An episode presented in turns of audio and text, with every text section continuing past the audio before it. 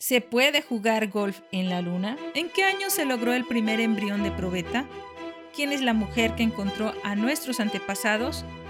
¿Qué se descubrió al suministrar una dieta con hígado a una enferma de anemia?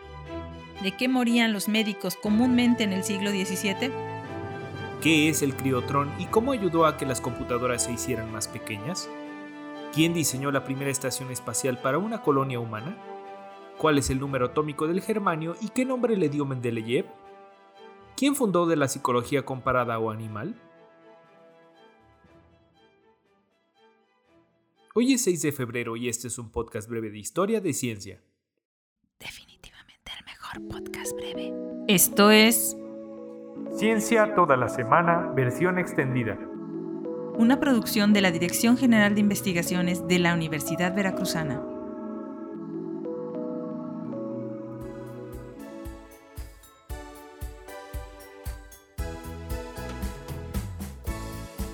Y nosotros somos Gladys Yáñez y Rodrigo López de la Coordinación de Gestión y Divulgación de la Investigación, Tamara Cibrián del Instituto de Neuroetología y Jonathan Cueto del Instituto de Ciencias de la Salud. Cuatro entusiastas de la ciencia de la Universidad Veracruzana. Empecemos.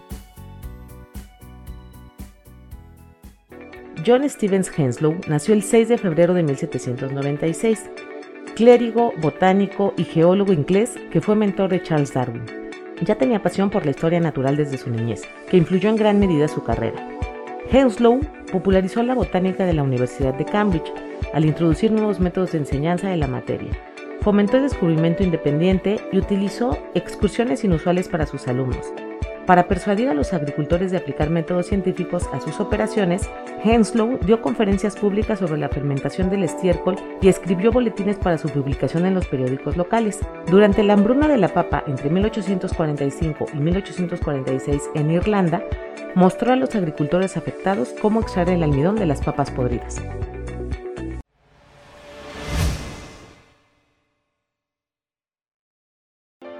Theodor Albrecht Edwin Klebs nació el 6 de febrero de 1834, médico y bacteriólogo alemán que se destacó por su trabajo sobre la teoría bacteriana de la infección.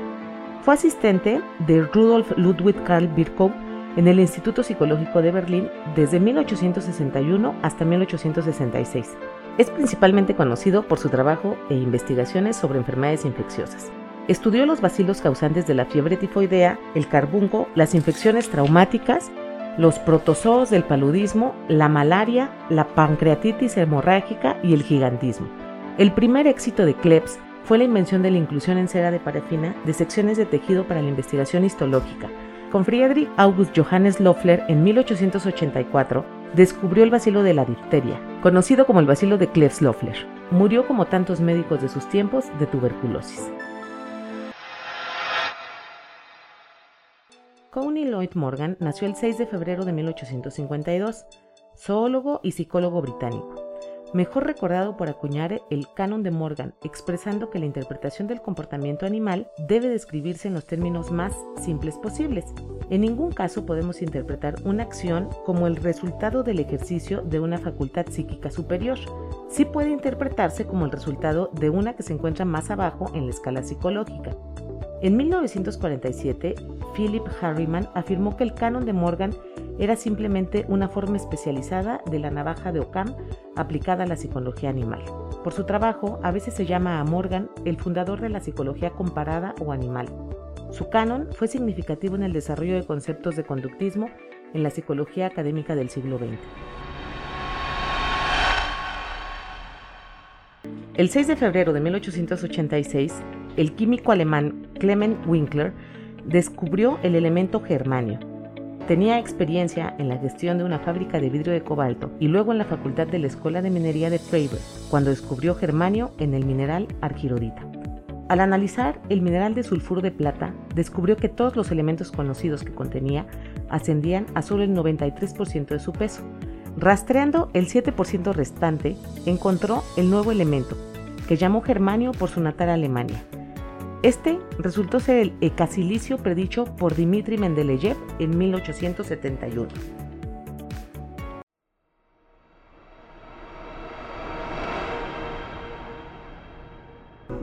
Mary Douglas Leakey nació el 6 de febrero de 1913, arqueóloga y paleoantropóloga inglesa que realizó varios de los hallazgos fósiles más importantes posteriormente interpretados y publicitados por su esposo, el destacado antropólogo Louis Leakey.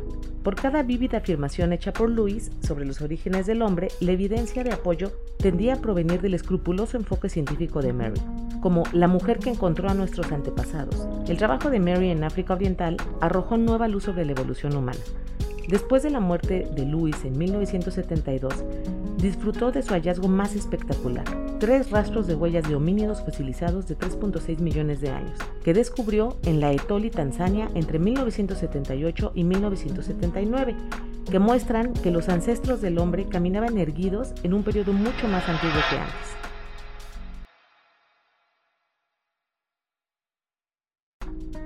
Kitchen O'Neill nació el 6 de febrero de 1927 físico estadounidense que inventó el anillo de almacenamiento de haces en colisión, que aumentaba la producción de energía de los aceleradores de partículas.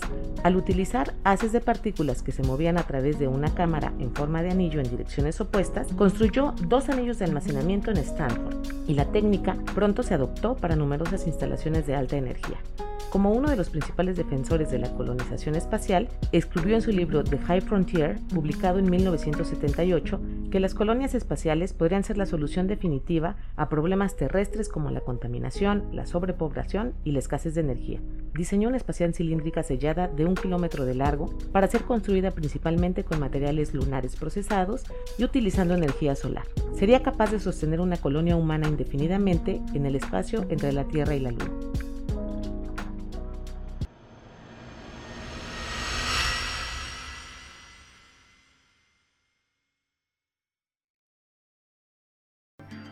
El 6 de febrero de 1944, el obstetra y ginecólogo estadounidense, el Dr. John Rock, junto con Miriam Menkin, fertilizaron el primer óvulo humano en un tubo de ensayo.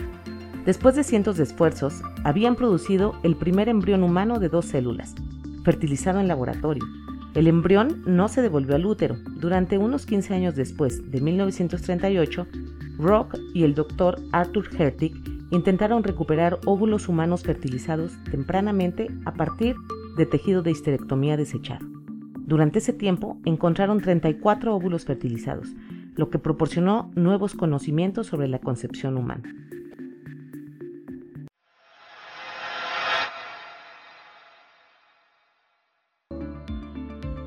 El 6 de febrero de 1971, el astronauta del Apolo 14, Alan Shepard, disparó algunas pelotas de golf mientras estaba en la Luna, cerca del final del segundo paseo lunar, justo antes de ingresar al módulo lunar por última vez. Shepard colocó un palo de golf de hierro 6 en el extremo de una herramienta de recolección de muestras. A pesar de los guantes gruesos y un traje rígido que le obligaba a mover el palo con una sola mano, golpeó dos pelotas de golf. El primero aterrizó en un cráter cercano, el segundo fue golpeado de lleno y en la gravedad de un sexto de la Luna. Shepard dijo que viajó millas y millas y millas. Luego, los astronautas se prepararon para regresar a la Tierra después de una estadía de 33 horas del tercer alunizaje tripulado.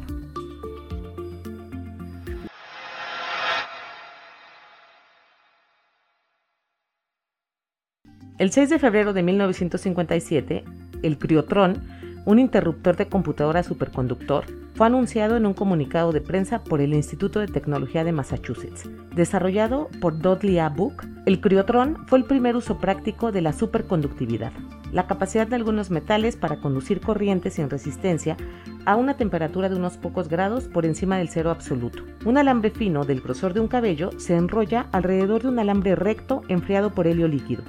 La corriente pasa por el alambre recto a menos que se detenga por el efecto de un campo magnético cuando fluye una corriente en la bobina, actuando así como un interruptor. El criotrón fue aclamado como un dispositivo revolucionario para miniaturizar las computadoras del tamaño de una habitación de la década de 1950.